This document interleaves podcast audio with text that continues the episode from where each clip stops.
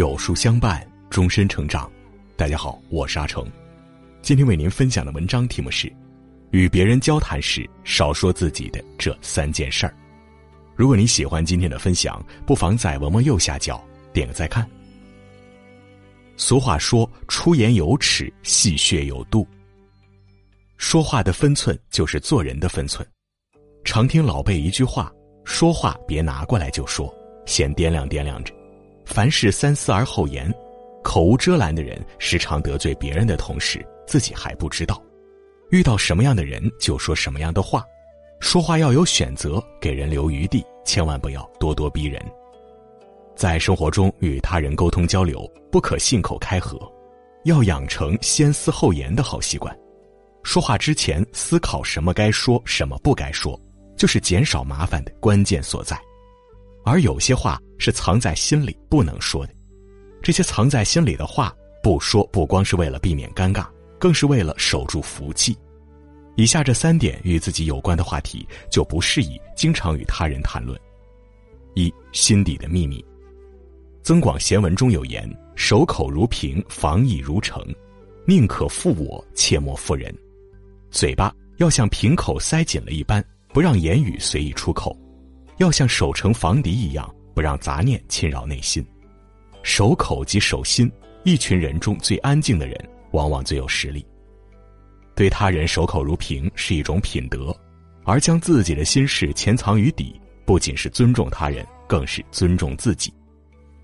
谁都有不能说的隐私，秘密一旦传出，就不是秘密了。即使我们一而再、再而三叮嘱别人不要传出去，如此一来的秘密，可谓越是藏，传得越快，不久后将成为公开的秘密。不说是保护自己，让自己不因为秘密被揭穿而失去拥有的福气。朱自清在《沉默》一文中说：“你的话应该像黑夜的星星，不应该像除夕的爆竹。谁稀罕那撤销的爆竹呢？言不在多，惜言则贵。心事潜藏于心底，适当的保持缄默，培养守口如瓶的品质，是尊重他人，也是尊重自己的良好表现。”古龙也曾有言：“要知遇是沉默寡言之人，其言语便愈可贵。”其人若论武功，气度亦必有摄人之处；其言之价，自就更高。守口即守心，舌乃心之苗。当人止语时，心是宁静的，宁静的人更强大。二陈谷子烂芝麻的往事。每个人都有很多过去的事情，或者伤心，或者高兴，但一切都过去了，就不要总翻出来。自己的过去和别人无关。把过去留在自己的脑海里就好。生活中总有许多如祥林嫂一般的人，遭受的不幸恨不得所有人都知道，最终让人避而不及。生活实苦，可让我们成长。也正是那些深夜痛哭的时刻，每一个人的人生注定单枪匹马。当将自己的往事抱怨的多了，就难免会陷入一种自怜自哀的境地，最终麻痹了自身，更毁了人生。心理学上有一个皮格马利翁效应，就是说人心中怎么想、怎么相信，就会怎样成就。反之，如果相信事情不断的受阻力，这些阻力就会产生。很多时候，我们认为自己做不好一件事儿，其实我们只不过是在自我设限罢了。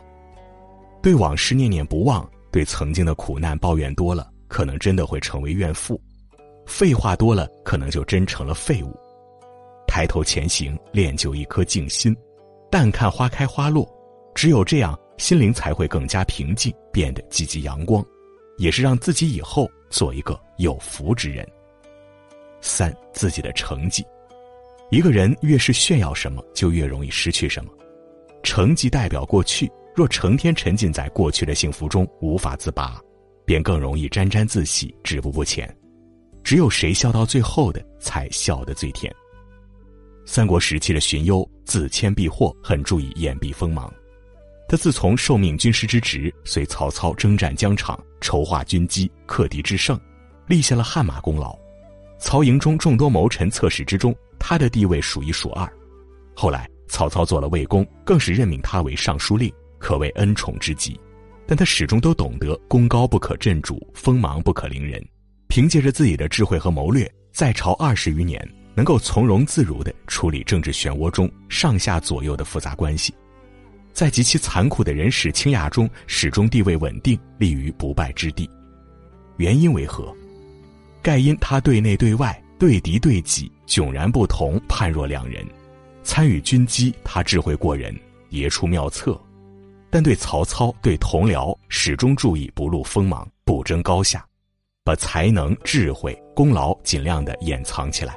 表现的总是很谦卑、文弱、愚钝、怯懦，地低成海，人低成王。越是优秀的人，越懂得藏起锋芒。正所谓木秀于林，风必摧之；堆出于岸，流必湍之。